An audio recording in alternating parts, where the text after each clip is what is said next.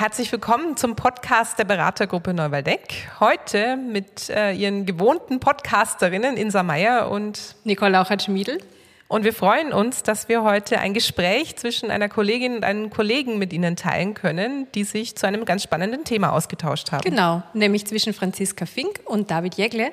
Und ich starte kurz, Franziska Fink vorzustellen. Sie ist eine unserer Beraterinnen und hat unter anderem das Buch Purpose Driven Organization mitgeschrieben. Und auch ganz spannend, recht aktuell eine Studie zum Thema Unterschied zwischen virtuellen und Outdoor-Settings, auch zum Thema Purpose Quest. Und David Jägle, ähm, einer unserer Berater, der schon vor ungefähr einem halben Jahr eine Studie zum Thema Reintegration, also wie gelingt nach dieser langen Homeoffice-Zeit eine Rückkehr wieder ins Büro mitverfasst hat. Und genau zu diesem Thema und noch ein paar andere tauschen die beiden sich jetzt aus und wir wünschen Ihnen da ganz viel Spaß beim Zuhören. Viel Vergnügen!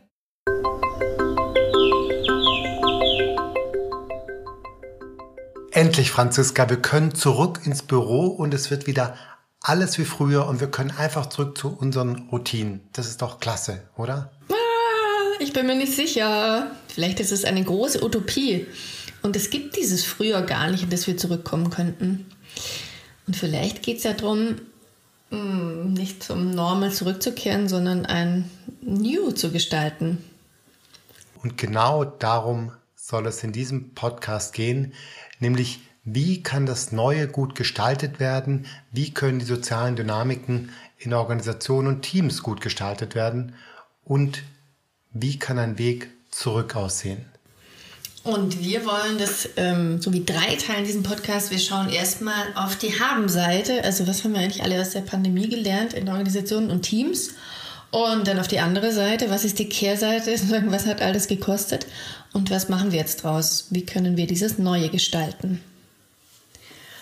Und starten wir doch mal mit einer Frage, David. Jetzt ist ja so langsam Land in Sicht und die Impfquote steigt. Worauf freust du dich dann am meisten? Was hast du jetzt in dieser Zeit der Pandemie beruflich am meisten vermisst?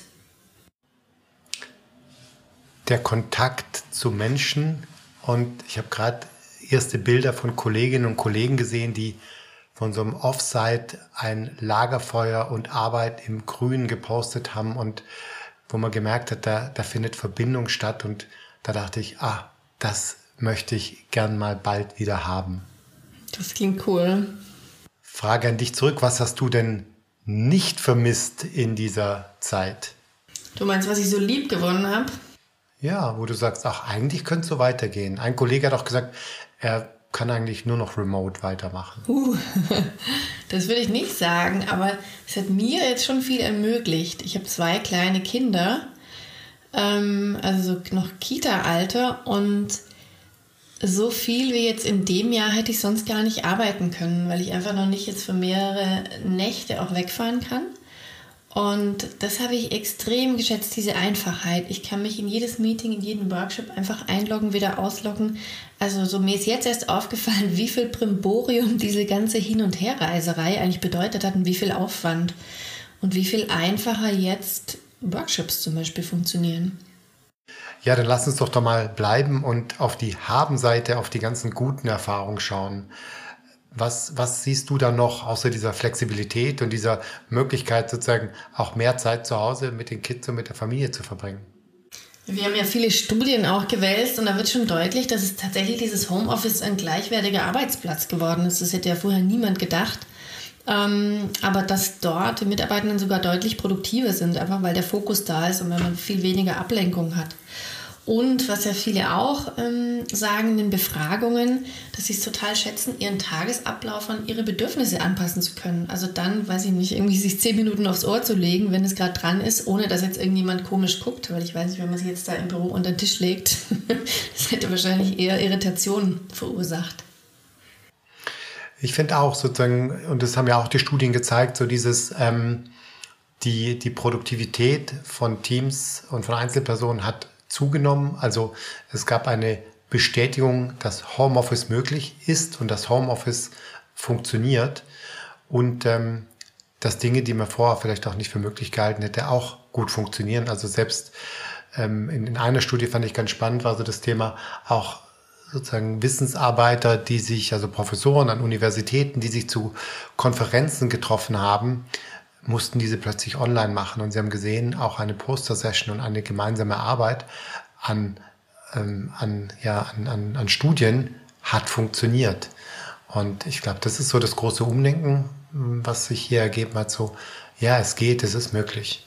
Ja, und es geht ja sogar viel mehr. Also das hat mich ja richtig geflasht. Vor allem was so Lernsettings, Ausbildungen angeht. Ähm, wir haben ja einen, einen Coaching-Lehrgang bei Neurodeck, der die letzten Jahre immer in Präsenz stattgefunden hat. Und wenn du mich gefragt hättest, hätte ich gesagt, vergiss es. Also das geht nicht. Coachen, lernen kannst du nicht nur online und musste virtuell gehen und die Lernkurve war steiler als im Präsenzsetting und das haben wir lange gerätselt, warum eigentlich und es hat damit zu tun, dass der eigene Fokus total auf dem Inhalt und auf dem Lernen bleibt, weil eben viele Ablenkungen wegfallen. Also ich habe nicht irgendwie den langen Abend, wo ich in der Bar versacke oder irgendwie noch mit den anderen unbedingt in die Sauna will.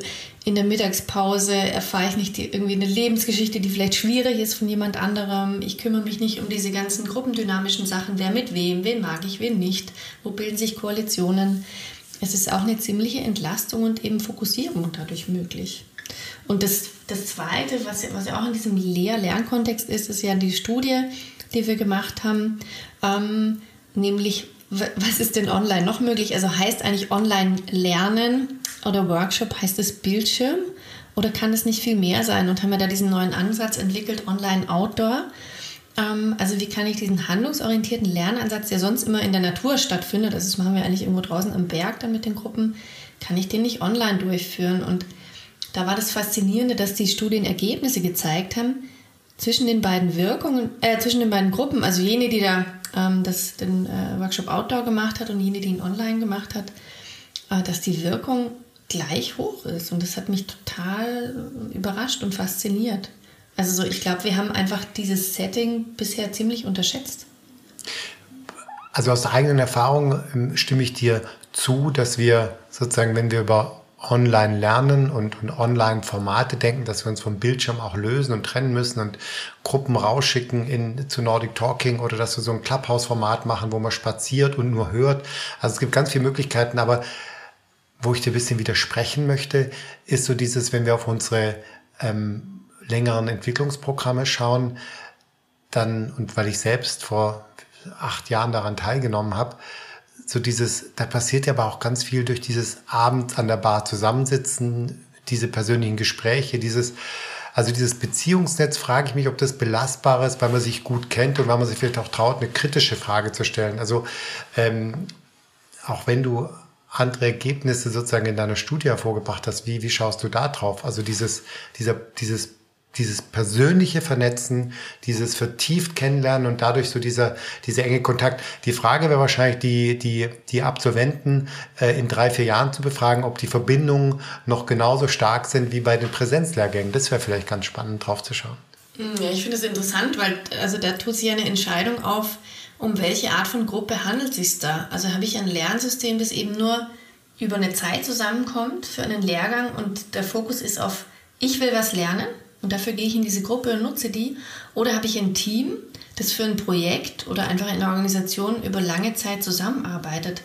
Und da spielt wahrscheinlich sagen, diese soziale Kohäsion eine unterschiedlich starke Rolle. Die einen werden auseinandergehen und einfach das Gelernte für ihren, für ihren Kontext nutzen und die anderen haben ja ziemlich gestruggelt und, und sozusagen, da kommen wir nachher auch noch drauf, in diesem, boah, was geht alles verloren, wenn diese soziale Interaktion irgendwie nicht mehr automatisch stattfindet, sondern koordiniert werden muss.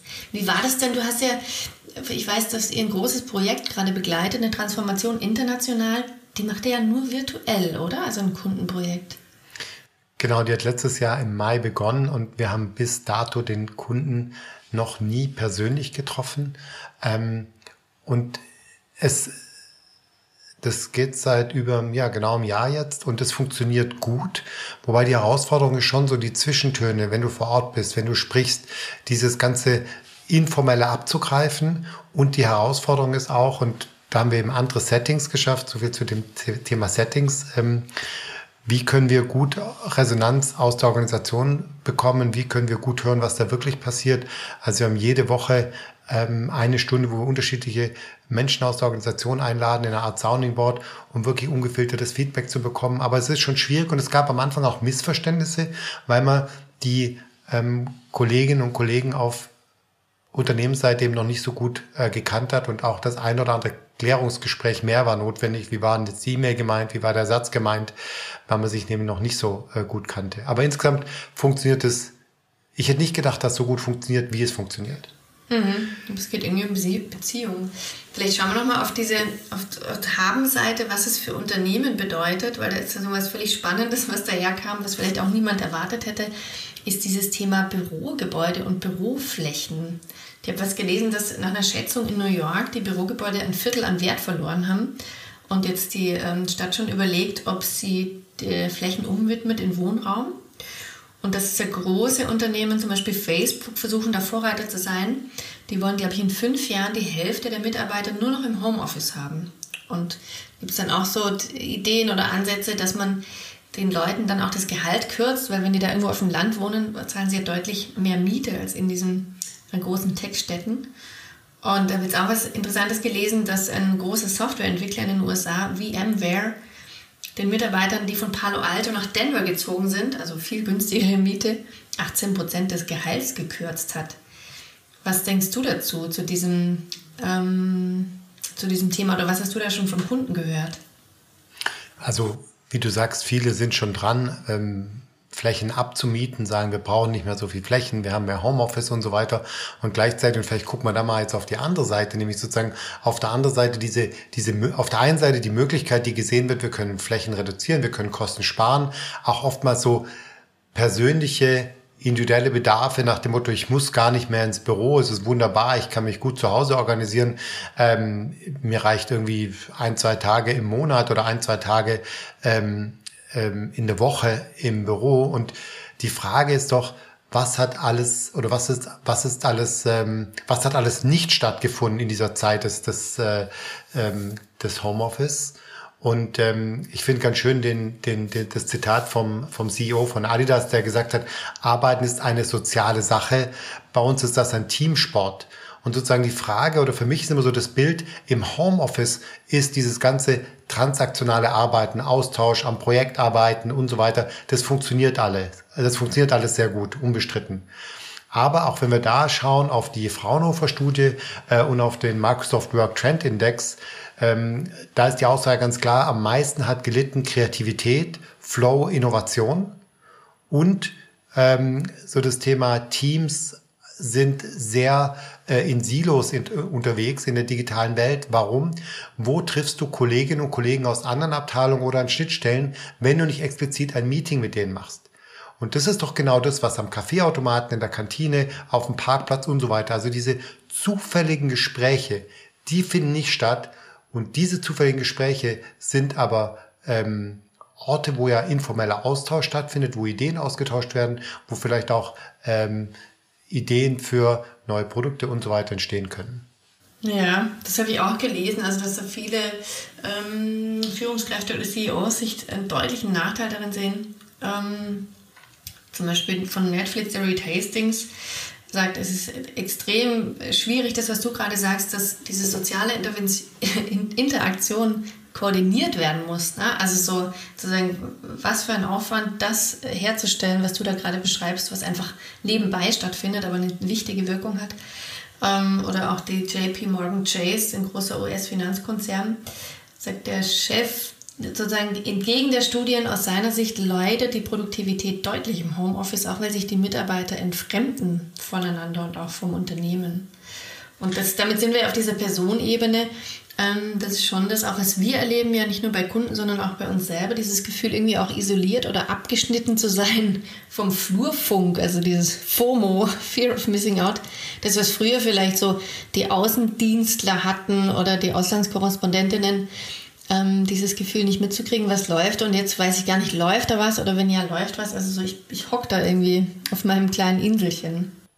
Und wenn du das jetzt übrigens informell gestalten, wenn du das informell jetzt explizit gestalten möchtest, A, wirkt es meistens aufgesetzt und B, nach acht Stunden Meetings back to back, hast du abends keine Lust noch, äh, Lust drauf, noch irgendwie, okay, jetzt lass uns noch mal eine halbe Stunde irgendwie informell einfach einen Kaffeeplausch oder äh, sowas machen, äh, sowas zu machen. Das heißt, das ist ja das Spannende, dass das nämlich oftmals nicht stattfindet, deshalb geht es verloren. Und auch das finde ich spannend, wenn wir auf die ähm, äh, Microsoft Work Trend Index, auf den schauen, dann ist die Aussage auch nochmal, dass vor allem die jüngeren und die neueren oder die neuen Mitarbeiterinnen insbesondere darunter leiden. Wenn du sozusagen eine gewisse Zeit in der Organisation hast, gut verdrahtet, gut vernetzt bist, hat es natürlich eine geringere Auswirkung, als wenn du jetzt neu anfängst und noch gar keine äh, Beziehung, da sind wir wieder beim Thema Beziehungen, in die Organisation hast.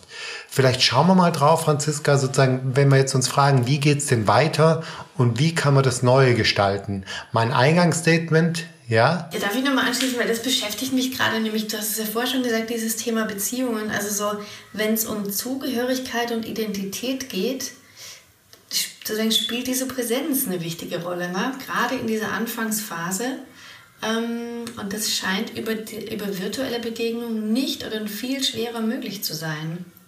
Also so, davon werden Führungskräfte in Lietzingen, die versuchen, irgendwie Leute onzuboarden oder Menschen, die jetzt in den letzten Monaten in ein Team gekommen sind, ähm, da ist noch ein großer Gap, um wirklich das Gefühl zu haben oder zu wissen, hey, wer sind wir und, und ich gehöre wirklich dazu.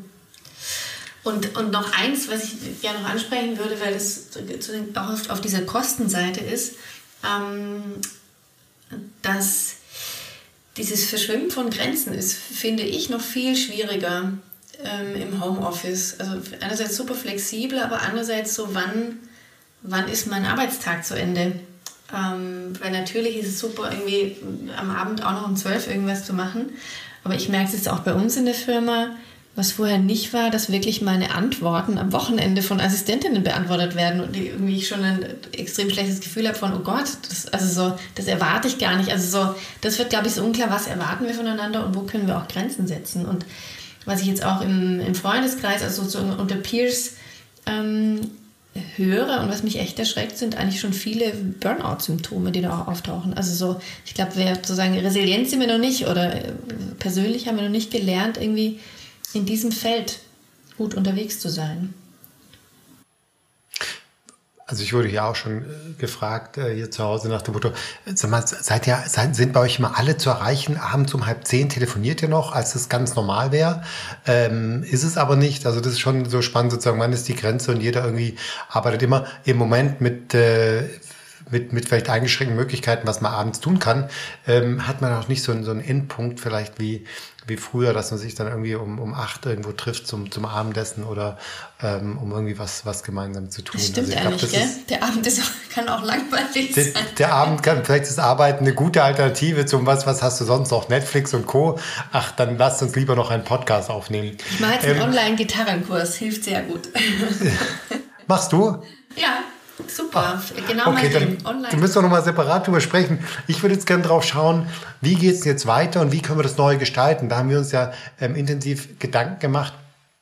Und sozusagen, wie geht es da jetzt weiter? Und wir haben uns so ähm, drei Fragen gestellt. Die erste Frage ist, wie gestalten wir in Zukunft Zusammenarbeit oder wie sieht sozusagen das, das, das neue Arbeiten aus? Zweite Frage war so, wie kann Identität und Zugehörigkeit entstehen? Und die dritte Frage war, Jetzt gibt es Branchen, die besonders gelitten haben und wo Energie und vielleicht auch so eine Zukunftsperspektive fehlt. Wie kann man sozusagen ähm, diese drei Dinge zukünftig oder für die Zukunft gut gestalten?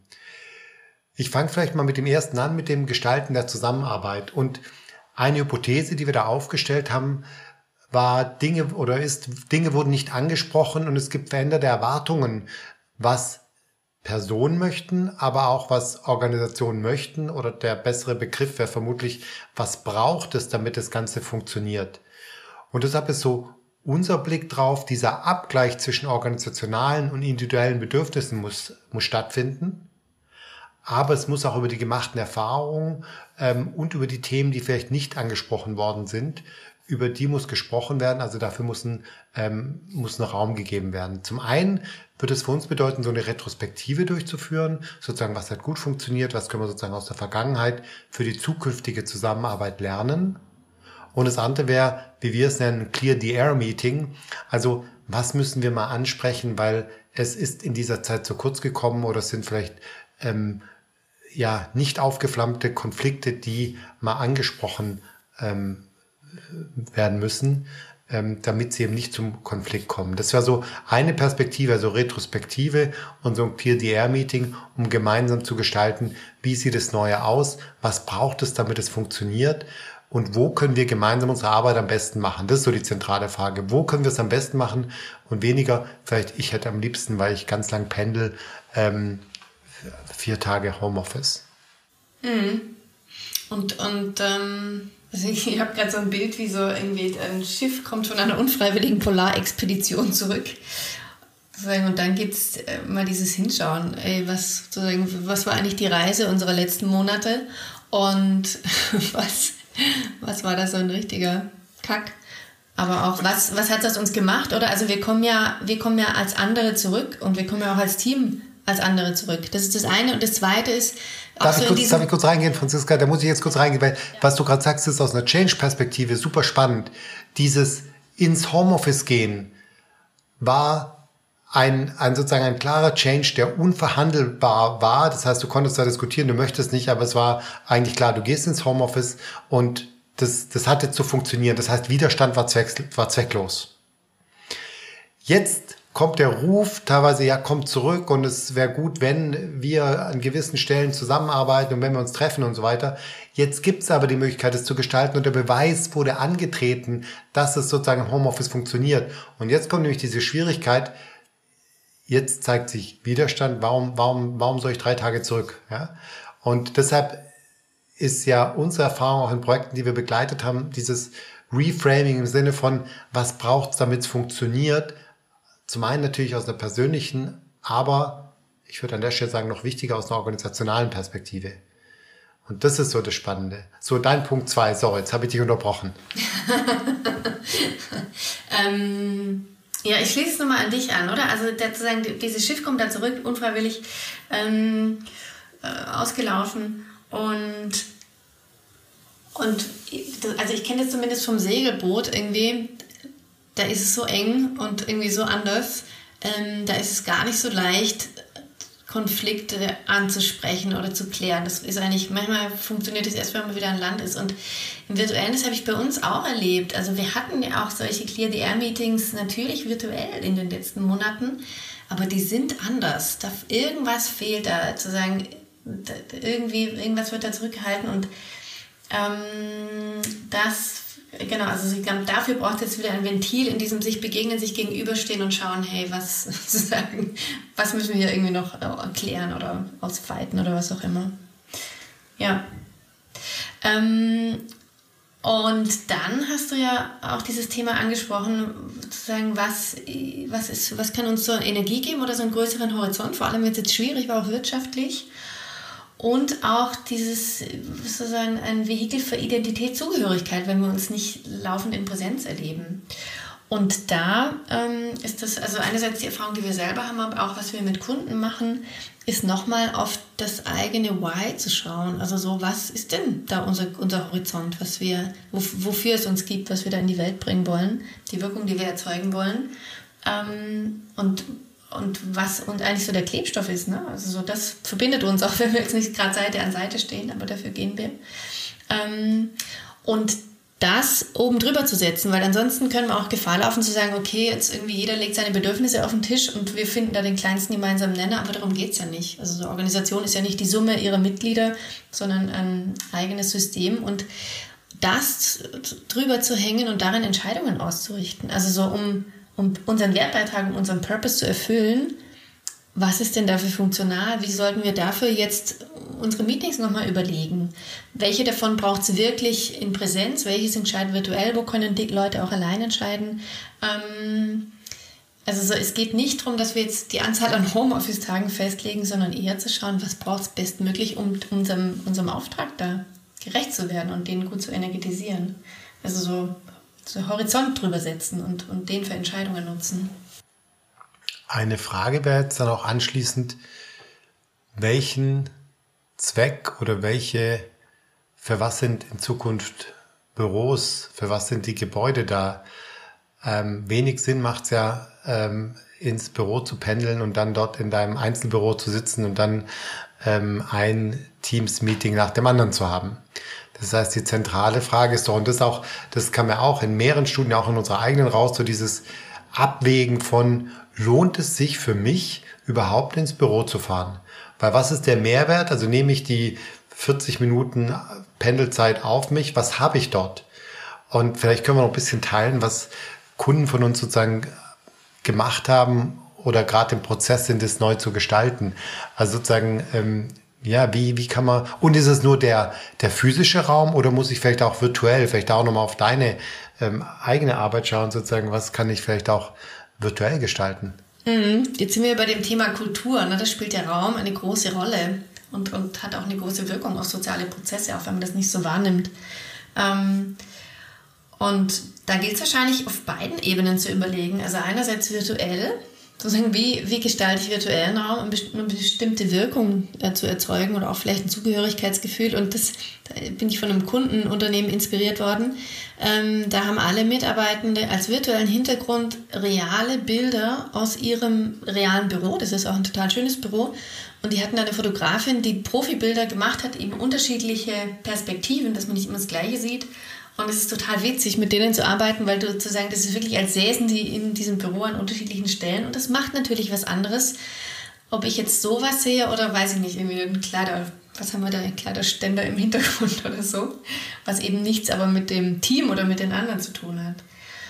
Und, und in, der, in der wirklichen Welt, im Büro, Genau, wie du sagst, da gehe ich jetzt nicht mehr hin, um in meinem Einzelbüro virtuelle Meetings zu machen, sondern Wann gehe ich denn da noch hin, wenn ich kollaborieren will, wenn ich Leute treffen will, wenn ich zusammenarbeiten will, zusammensitzen will? Und das heißt eben jetzt auch Umbau an vielen Stellen. Also so auf Basis dessen zu überlegen, warte mal, jetzt möglicherweise ist jetzt die Zeit, unsere Räume ganz anders zu gestalten und umzubauen.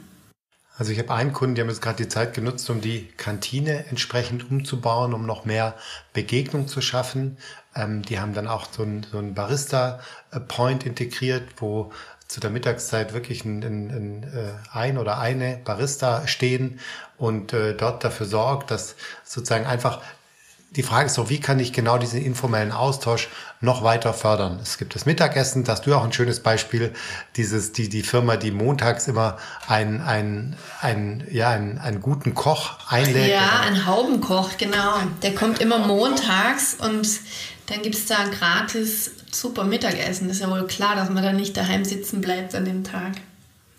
Genau, und sich irgendwie selber irgendwie ein paar Nudeln in die Pfanne haut oder so. Also das finde ich ein schönes Beispiel sozusagen, wie kann man das schaffen, dass auch ähm, dass es einen Grund gibt, sozusagen ins Büro zu kommen und sich zu vernetzen während des, des Mittagsessen. Wir haben über den, äh, diesen Café Point gesprochen. Wir haben, ähm, ein Kunde hat jetzt gerade eine, eine, so eine Coffee Lottery eingerichtet. Also sprich, ähm, die, die zentrale Frage war, wie können Mitarbeitende in guten Austausch mit, den, mit dem Top-Management kommen und sozusagen da kann man sich bewerben und dann gibt es so äh, halbstündige äh, Kaffeerunden.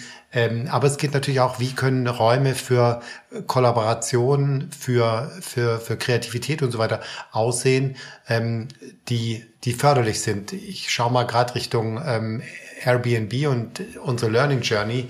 Ähm, da warst du ja bei Airbnb und da weiß ich noch, da kamst du zurück und warst völlig begeistert, was, was die Räume dort mit euch und mit den, mit den Mitarbeiterinnen von Airbnb gemacht haben. Ja, das war total wirklich inspirierend, als wir dort waren, ähm, weil man eben nicht denken würde, dass es eine Firma ist, sondern das sind einfach Wohnlandschaften, wirklich schöne Wohnlandschaften, ähm, wo wie Freundeskreise zusammensitzen. Also irgendwie so die 20- bis 30-Jährigen und da weiß ich nicht, was sie da machen.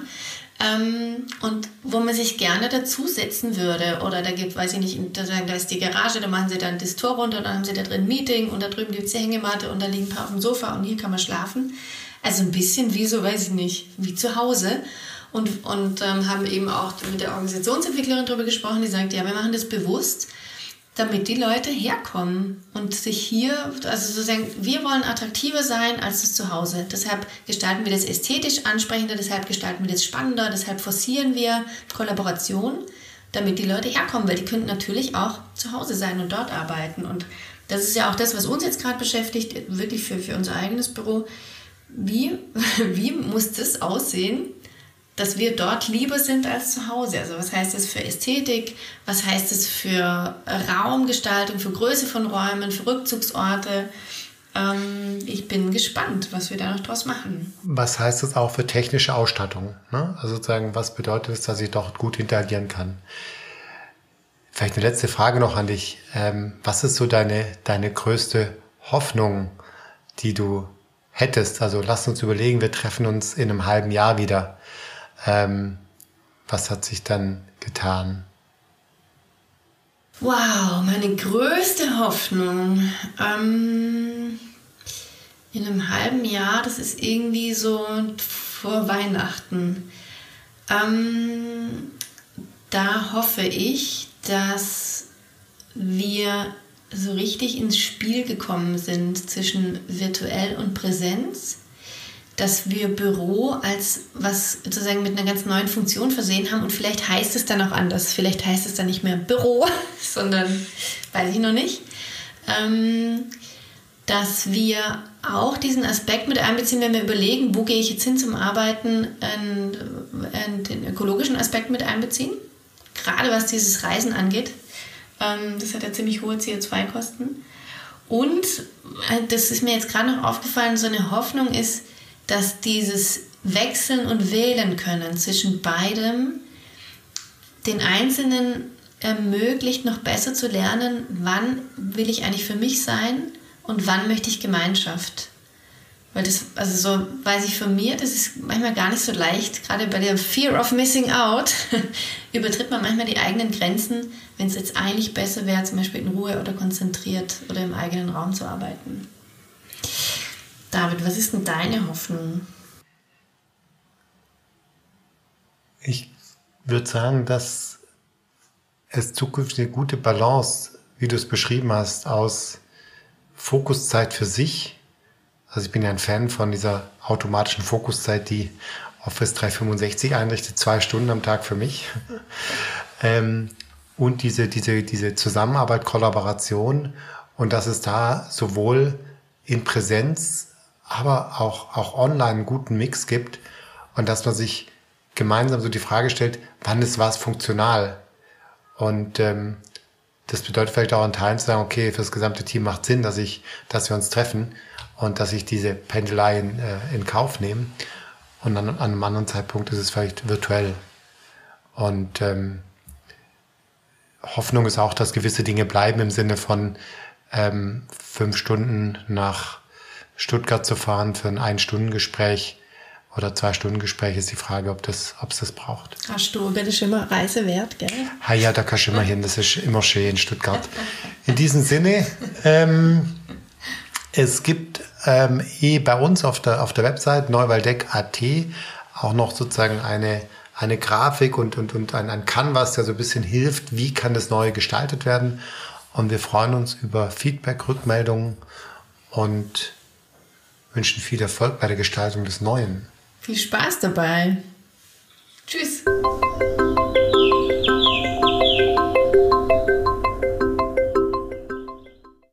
Schön zuzuhören, ganz interessante Erfahrungsberichte und Gedanken dabei. Da sind wir auch ganz gespannt auf Ihre Erfahrungen und auch Ihre Gedanken zu dem Thema. Wie geht es da bei Ihnen in der Arbeit? Was gestalten Sie da neu oder gleich? Und auf was freuen Sie sich da auch gerade wieder?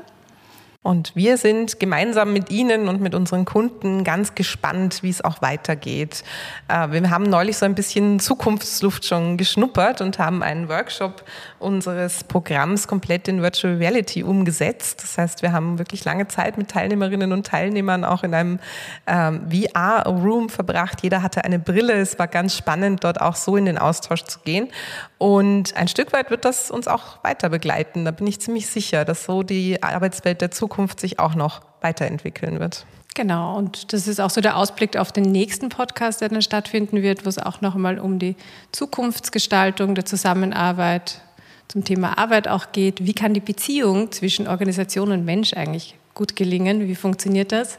Und da kann ich gemeinsam mit meiner Kollegin der Anna Janscha nochmal in die Tiefe blicken, weil wir gemeinsam im letzten Jahr ein Buch dazu geschrieben haben. Ja, und wir freuen uns schon, das erscheint nämlich bald. Genau, 19. August. Super. Vielen Dank, dass Sie wieder mit dabei waren beim Podcast der Beratergruppe Neuwaldeck. Danke fürs Zuhören. Wenn Sie Fragen und Anmerkungen haben, melden Sie sich gerne bei uns unter podcast.neuwaldeck.at. Bis zum nächsten Mal.